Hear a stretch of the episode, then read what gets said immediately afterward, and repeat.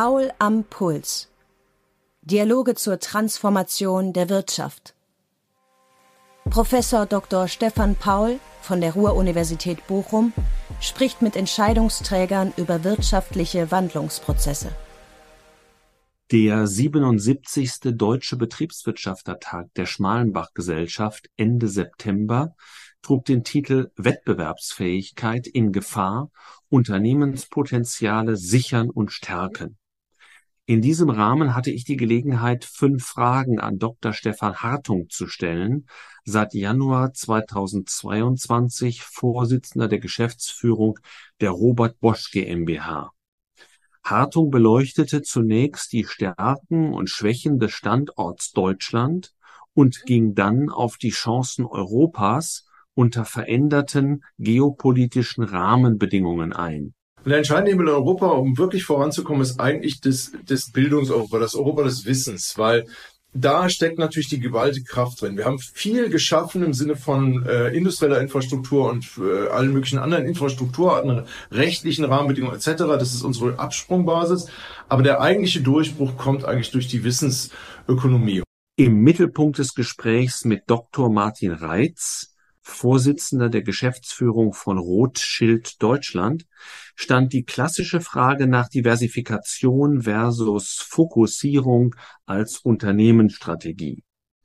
Die mit der wirtschaftlichen Transformation verbundenen Risiken führen, so Reiz, entgegen der landläufigen Einschätzung nicht zu einer breiteren Diversifikation durch die Geschwindigkeit des Wandels und wir reden über Technologie, wir reden aber auch über Regulierung, wir reden auch über Geopolitik, ähm, die Notwendigkeit, schnell auf diese Veränderungen zu reagieren, auf der einen Seite, aber auch die Möglichkeiten, in diesem Wandel neue Geschäftsfelder zu erschließen, sich so, so schnell darstellen und so signifikant ähm, sind, dass klassische Konzepte von Synergie und Verbundvorteilen innerhalb des Unternehmens dadurch deutlich überkompensiert werden. Insofern kann man das schon sagen, dass der schnelle Wandel ein, eine stärkere Tendenz zur Fokussierung mit sich bringt.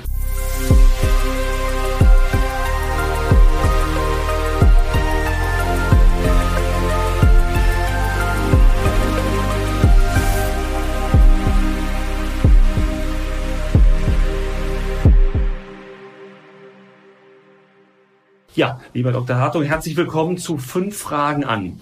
Beim diesjährigen DBT beschäftigt uns die Wettbewerbsfähigkeit Deutschlands und im Laufe des Sommers haben sich ja in der Öffentlichkeit Stimmen gemehrt, die unser Land als nur unzureichend gerüstet einstufen für den internationalen Konkurrenzkampf. Wie sieht Bosch den Standort Deutschland in Zeiten der, so sagt man ja auch, hybriden Globalisierung? Ja, herzlichen Dank. Also erstmal ist es ja wunderbar, dass wir uns jetzt alle ähm, um das Thema Wettbewerbsfähigkeit kümmern. Weil das haben wir ja doch die letzten Jahre etwas weniger getan. Das war ja gar nicht im Fokus. Und das sollte ja im Fokus sein, weil jetzt kommt es ja schon drauf an, in den nächsten Jahren mit den vielen Herausforderungen, die gleichzeitig auf den Standort zukommen, nämlich die Transformation, gleichzeitig aber auch die Schocks, die wir hatten, also von Covid über äh, den Krieg und die damit verbundenen Energiepreisschocks, nach vorne zu schauen und zu fragen, was ist denn jetzt eigentlich der richtige Weg für den Standort? Und da sind ja ein paar Sachen sicher und klar. Ist zum Beispiel, dass wir mehr nachhaltige Energie haben wollen, dass wir sehr viele Investitionen in Infrastruktur bringen wollen, die neu ist. Aber es gibt natürlich auch ein paar Themen, da müssen wir vielleicht auch nochmal drauf schauen, weil die bestehende Infrastruktur, die muss natürlich auch top sein. Wie da zum Beispiel ja, Verkehrsinfrastruktur, ja, ähm, oder ähm, Digitalinfrastruktur. Und wir müssen natürlich in den nächsten Jahren ganz besonders uns auf das Thema fokussieren, was machen wir eigentlich mit der Bevölkerungsstruktur? Denn wir wissen ja, die Demografie wird zuschlagen. Da gibt es überhaupt keinen Ausweg. Die Kinder, die nicht geboren wurden, können nicht Facharbeiter der Zukunft werden. Und das müssen wir klären. Da kommen wir gleich nochmal drauf. Vorab will ich aber einmal fragen, zunächst auf den Staat blicken. Der kann die richtigen Rahmenbedingungen setzen. Äh, besteht in Deutschland in Sachen Innovations- und Förderpolitik Handlungsbedarf? Naja, der Staat sollte ja nicht jetzt die Wirtschaft übernehmen, weil dann hätten wir einen planwirtschaftlichen Ansatz, das wollen wir nicht. Der, wird, der Staat kann aber sowohl äh, Wirtschaft ermöglichen. Marktwirtschaft, so wie wir es verstehen, nämlich soziale Marktwirtschaft, muss ja auch ähm, orchestriert werden. Und dafür ist ja nun der Staat da, die Rahmenbedingungen zu schaffen, dass man in Deutschland auch gut arbeiten kann und Profite machen kann, weil das macht Wirtschaft und muss auch Wirtschaft machen. Es muss versorgt werden, aber es muss natürlich auch Gewinn gemacht werden, sonst sind wir unattraktiv für Kapital. Und da hat natürlich der Staat viele Aufgaben, die Wirtschaft gar nicht kann. Zum Beispiel die Bildungsinfrastruktur darzustellen und die Bildung sicherzustellen für die Bevölkerung. Zum Beispiel die richtigen Gesetzgebungen zu haben, die wettbewerbsfähig sind für, für Steuerrecht, für äh, Themen äh, der, der Renditelegung im Sinne, dass Kosten natürlich auch definiert werden durch Regulierung zum Teil.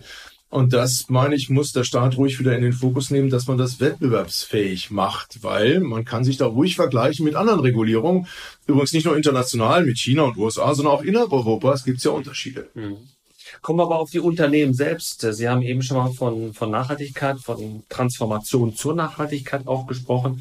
Ähm, wenn wir ähm, die Unternehmen im globalen Wettbewerb uns anschauen, welche Rolle spielt das Thema Klimaschutz, spielen grüne Technologien wiederum für die Wettbewerbsfähigkeit Deutschlands? Ja, natürlich alle Technologien, die CO2-frei sind, spielen in den nächsten Jahren eine ganz erhebliche Rolle, weil wir stehen ja vor einer Aufgabe, die fast unbeschreibbar ist. Es ist eben nicht so, dass wir genau wissen, was zu tun ist und es nur tun müssen, wie häufig behauptet wird, sondern es ist so, dass wir vor einer Aufgabe stellen, die so tiefgreifend ist, wie es eigentlich bisher äh, kaum darstellbar war, nämlich, dass wir uns von dem Feuer entfernen. Das ist das, was uns zu dem gemacht hat, wo wir heute sind. Und ähm, da wollen wir jetzt äh, von Abstand halten und nichts mehr, was Kohlenstoff enthält, verbrennen. Eine Riesenaufgabe, das heißt, alle CO2-freien Technologien, ob das nun CO2-freie äh, Fortbewegungsmittel sind, über batterietechnische Fortbewegungsmittel oder äh, zum Beispiel ein Wasserstoffverbrennungsmotor, der auch CO2-frei betreiben, äh, betrieben werden kann, bis hin zu Brennstoffzellen, aber auch ganzen elektrischen Heiztechnologien. Alle Technologien in diesem Bereich werden wir brauchen.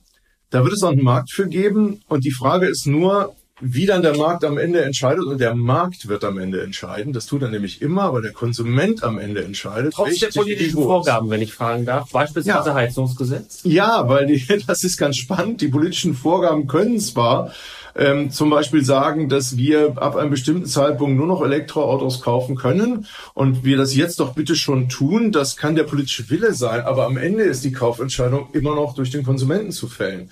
Und der Konsument hat ja auch eine Möglichkeit immer, nämlich dass es ein bestehendes Produkt, welches nicht ökologisch ist, welches zum Beispiel einen reinen Verbrennungsmotor, äh, der schon zehn Jahre alt ist, enthält, kann er ja noch drei Jahre länger fahren.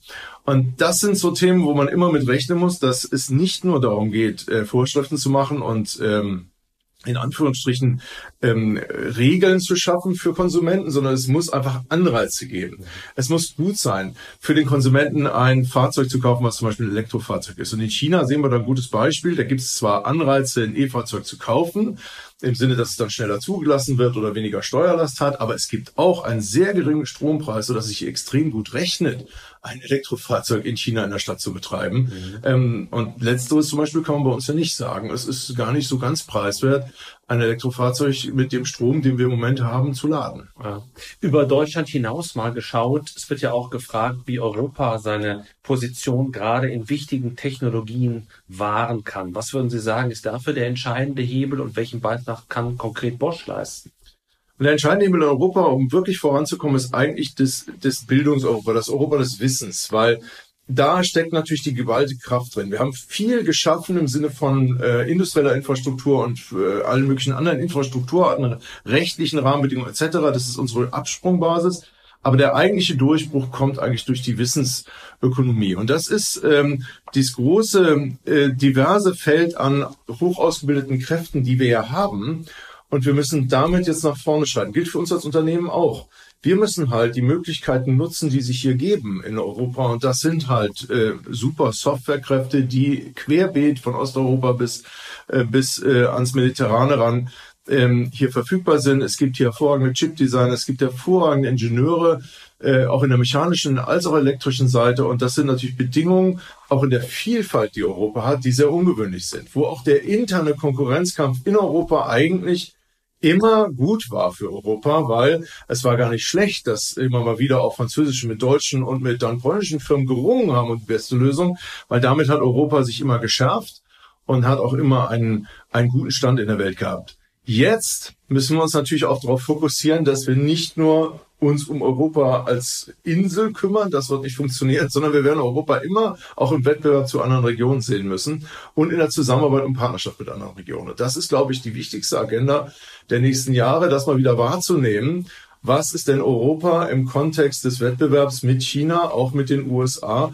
und in den Partnerschaften, die wir haben, mit zum Beispiel Lateinamerika, mit Afrika, mit äh, ASEAN, äh, Australien und auch den USA. Wie sieht denn das aus? Und das wird die Frage sein, die wir in den nächsten Jahren zu klären Diese haben. geopolitische Komponente, die sich ja äh, immer, immer weiter zum ganz wichtigen Einflussfaktor auch, auch entwickelt. Ja, die Geopolitik spielt ja plötzlich wieder eine Rolle. Wir haben ja als äh, Unternehmensleitung alle uns äh, auf unser eigenes Geschäft eigentlich fokussieren können und mussten uns weder um Politik noch um Geopolitik äh, groß kümmern, weil unsere Theorie war ja, dass die Transaktionskosten weltweit gegen Null gehen. Das heißt, wir können alles überall machen und alles von A nach B transportieren für relativ wenig Geld, haben kaum noch Steuerbarrieren und Zollbarrieren und können eigentlich frei agieren. Das ist vielleicht in einigen Fällen jetzt schwieriger. Nicht generell, aber in einigen Fällen kommen plötzlich Relationen auf, wo man sagt, uh, das ist aber schwierig, das wird äh, geopolitisch nicht gewollt von einigen Spielern. Und andere Dinge haben wir jetzt festgestellt, sind doch empfindlicher, als wir das dachten.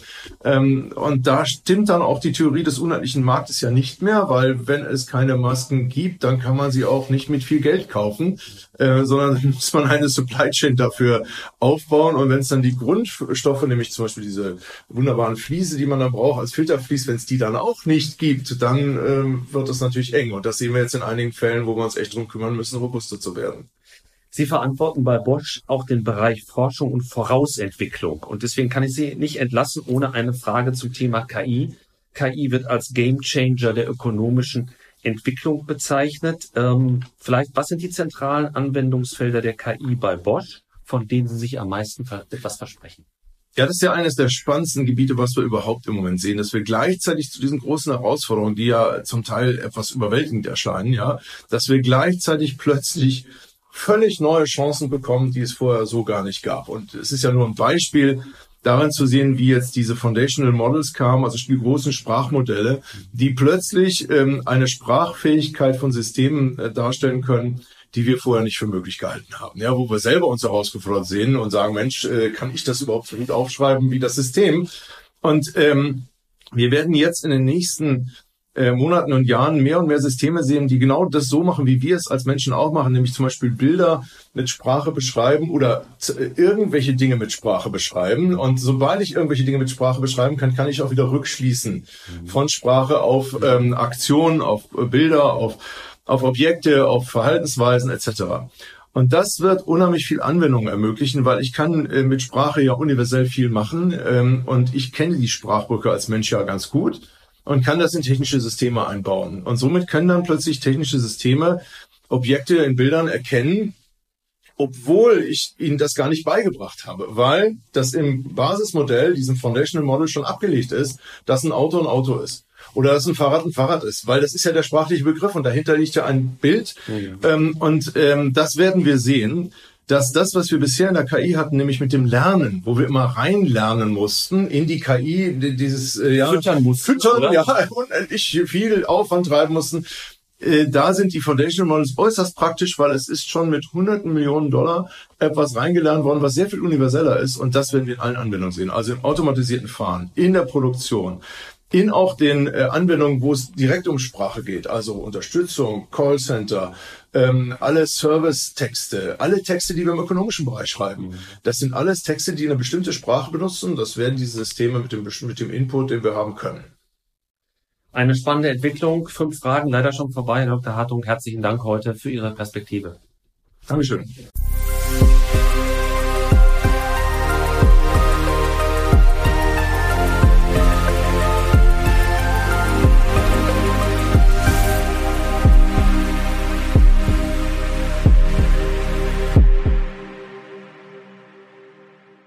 Fünf Fragen an Dr. Martin Reitz. Herzlich willkommen zu unserem Austausch, Herr Dr. Reitz. Wir haben gerade beim Nachmittag des Deutschen Betriebswirtschaftertages die eigentlich klassische Frage zusammen diskutiert.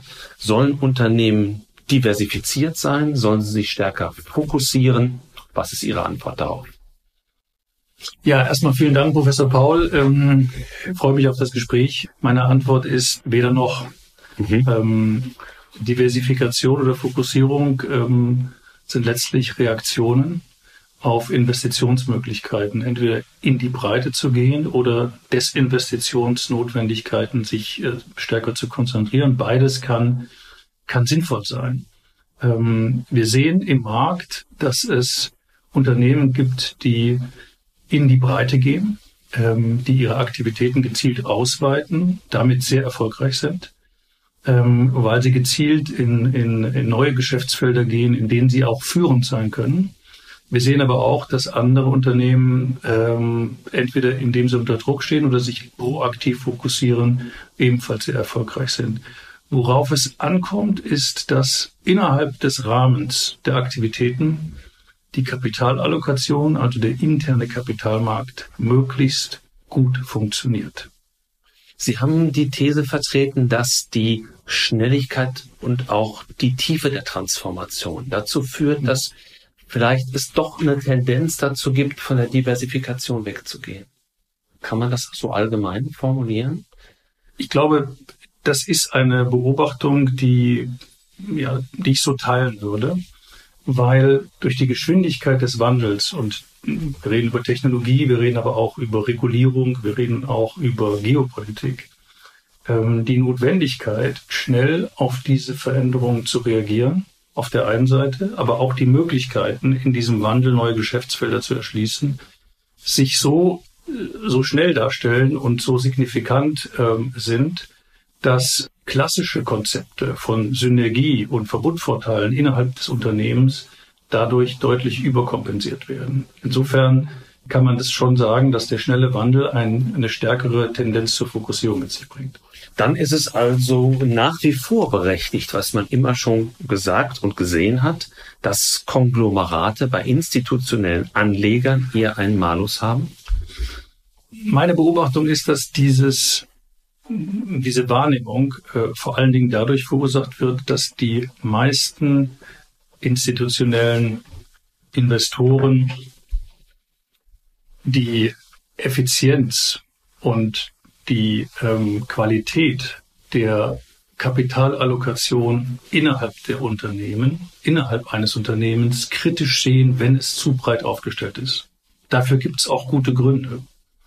Nämlich ähm, dass es einfach anspruchsvoller wird, mit der Größe und Breite von Aktivitäten immer noch die Zielkonflikte bei der internen Mittelzuteilung zu vermeiden und jeden einzelnen Geschäftsbereich bestmöglich zu entwickeln und gleichzeitig aber auch sehr konsequent zu bleiben, äh, dabei Geschäftsfelder, äh, die keine Zukunft mehr haben, konsequent zu desinvestieren.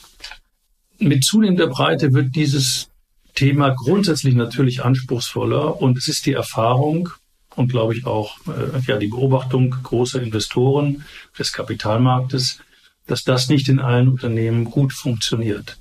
Umgekehrt kann man allerdings auch sagen, da wo es erkennbar gut funktioniert, gibt es auch keine Vorbehalte, sondern da sind Aktionäre durchaus bereit, ein Unternehmen voll und ganz zu unterstützen und da sehen wir teilweise sogar Prämien in der Bewertung gegenüber der Summe der Teile. Die derzeitige Transformation auf unterschiedlichen Ebenen, Nachhaltigkeit ist ja nur ein Aspekt, Digitalisierung ein zweiter, müsste doch eigentlich dazu führen, dass sich Konzerne schneller verändern und müsste doch eigentlich auch ja fast schon für einen Boom im M&A-Bereich sorgen. Das beobachten wir aber im Moment nicht. Jetzt klar haben wir eine andere Zinslandschaft, aber ist das schon der springende Punkt?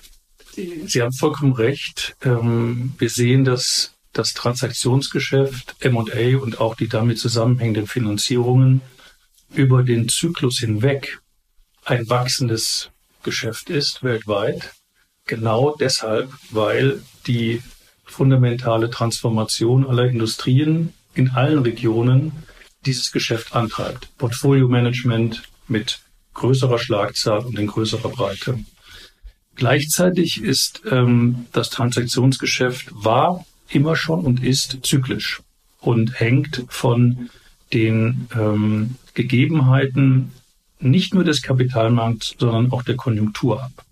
Und im Augenblick gibt es zwei Faktoren, die das Geschäft ähm, dämpfen. Zum einen ist das äh, in der Tat der Finanzierungsmarkt, ähm, die Stimmung dort oder auch die, die grundsätzliche Perspektive der Marktteilnehmer würde ich als Risk-Off bezeichnen. Also große Finanzierungen über beispielsweise eine Milliarde sind immer noch sehr schwer zu bekommen im Übernahmemarkt. Das dämpft das Geschäft. Und zum anderen gibt es generell ein Faktor, der für Unternehmen wichtig ist, wir nennen das die CEO Confidence, also eine gewisse Sicherheit in Bezug auf die nächsten Quartale, auf die Zukunft, ähm, die sich auf die konjunkturelle Entwicklung und damit die Unternehmensperformance bezieht. In einer Phase hoher Unsicherheit macht man einfach ungern Transaktionen. Mhm. Ist die KI, so wird es ja auch immer gesagt, ein Gamechanger der ökonomischen Entwicklung? Was sind die zentralen Anwendungsfelder nicht nur bei Ihren Kunden, sondern auch bei Ihnen selbst im, ich sag mal, im weitesten Sinne Investmentbanking? Die KI wird ganz klar ähm, ein Gamechanger sein, weil dadurch eine ganz große Zahl von Aktivitäten in der Wirtschaft einen Produktivitätsschub mhm. bekommen. Und es ist jetzt noch nicht absehbar, ähm, welche Aktivitäten davon betroffen sind, welche neuen Geschäftsmodelle sich daraus entwickeln lassen, welche alten ganz besonders unter Druck kommen werden. Aber ich glaube, es ist richtig zu vermuten, dass diese Veränderung fundamental sein wird.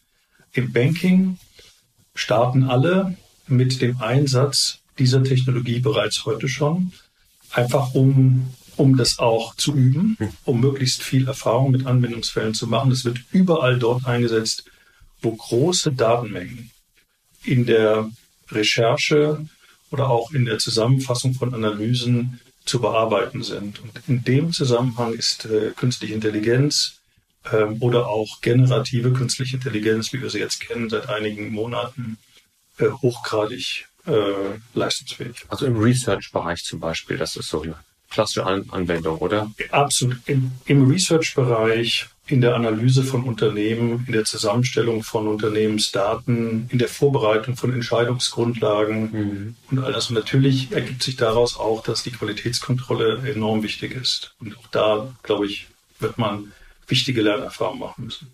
Jetzt haben wir ja heute beim Deutschen Betriebswirtschaftlertag auch sehr viel aus der deutschen Perspektive heraus beleuchtet. Wenn ich auf die Kapitalmärkte schaue, würde ich Sie gerne nochmal nach ähm, Ihrer Einschätzung fragen, was denn eigentlich aus dem Projekt der Kapitalmarktunion wird, an dem wir schon so lange herumkauen, wie auf einem Knochen, der aber offenbar noch nicht ganz abgeleckt ist. Kommt das noch zu einem Erfolg? Was ist Ihre Einschätzung? Das ist im Augenblick sehr schwer abzuschätzen. Äh, leider. Meine Einschätzung ist, dass das Projekt im Augenblick kein Momentum hat. Es wäre unglaublich wichtig, weil Europas Wettbewerbsfähigkeit in der Finanzindustrie, aber auch in allen anderen Industrien durch die, ich nenne das jetzt einmal Kleinstaaterei, gegenüber den ganz anderen, den großen anderen Wirtschaftsregionen äh, behindert wird. Ähm, in der Finanzindustrie könnt ihr es sehr schön sehen. Wir haben einfach nicht ausreichend große Institute, die dadurch im internationalen Wettbewerb auch Nachteile haben. Konsolidierung über die Grenzen weg wäre wünschenswert, würde aber eine Kapitalmarktunion voraussetzen. Wenn wir jetzt doch nochmal auf Deutschland schauen, was sind aus Ihrer Sicht die wichtigsten Punkte, um äh, zum Positiven hin zu sagen, da haben wir Chancen, dass sich die Wettbewerbsfähigkeit auch wieder verbessert? Oder das müssen wir eher skeptisch sehen mit Blick auf die nächsten Jahre? Chancen sehe ich eindeutig in der, in der Qualität und der Entschlossenheit der deutschen Unternehmen, und zwar über alle Größenklassen hinweg, sich sehr aktiv weltweit wettbewerbsfähig aufzustellen und zu wandeln. Und ähm, die da, darin eingebettete industrielle Expertise, die Hardware, die Software, ähm, das Wissen, die Fähigkeiten und die Erfahrung sind eine einzigartige Basis für unsere Wirtschaft, die auch in Zukunft das Potenzial hat, dass wir innerhalb Europas und auf den Weltmärkten erfolgreich sind. Und zwar vielleicht überdurchschnittlich erfolgreich sind. Die Rahmenbedingungen sind im Augenblick nicht günstig Das ist eine Diskussion, die ist schon mal, sehr, sehr breit abgebildet und dokumentiert. Ich glaube, aus meiner Sicht sind ganz klar zu nennen ähm, das Thema Energiekosten ähm, als wichtiger, harter Faktor, ähm, das Thema Infrastruktur, ähm, gewisse Investitionsdefizite als zweiter Faktor. Ich würde das Thema Arbeitskräfte, Facharbeitskräfte, aber insgesamt auch ähm, vielleicht der demografische Wandel auf dem Arbeitsmarkt als eine weitere wichtige Herausforderung sehen. Und last but not least das Thema Marktgröße und äh, die Frage einer europäischen Konsolidierung.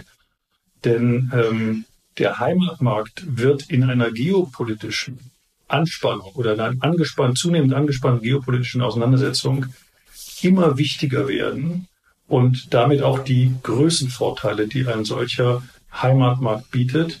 Und da wäre es in der Tat wünschenswert, dass wir in der, im europäischen Rahmen deutlich vorankommen. Nochmal auf Deutschland geschaut, zum Abschluss vielleicht, aber mit einer anderen Facette, eigentlich auch ein Klassiker. Ich weiß nicht, seit drei, vier, fünf Jahrzehnten sagen wir schon, Deutschland ist kein Land der Aktionäre. Es sind ein paar mehr geworden, aber nicht bahnbrechend viele. Was können wir tun, um Risikobereitschaft, Unternehmertum, Innovationen zu fördern? Ich denke, wir müssen weiter auf allen Ebenen dafür werben. Natürlich ist es immer leicht, auf die Politik zu schauen und es ist, wäre gut, wenn die Politik diese Themen mit Priorität im Auge hätte, was sie zum Teil hat. Und ansonsten denke ich, das Bildungssystem spielt vielleicht auch eine große Rolle. Unternehmerische Themen, wirtschaftliche Themen, Kapitalmarktthemen sind in dem, in unserem Bildungssystem in Deutschland unterrepräsentiert. Und vielleicht wäre das ein Punkt, äh, wo man in der Tat mehr tun könnte. Fünf Fragen an Dr. Martin Reitz. Herzlichen Dank, dass Sie Ihre Erfahrung mit uns geteilt haben und uns auch Perspektive heute gegeben haben.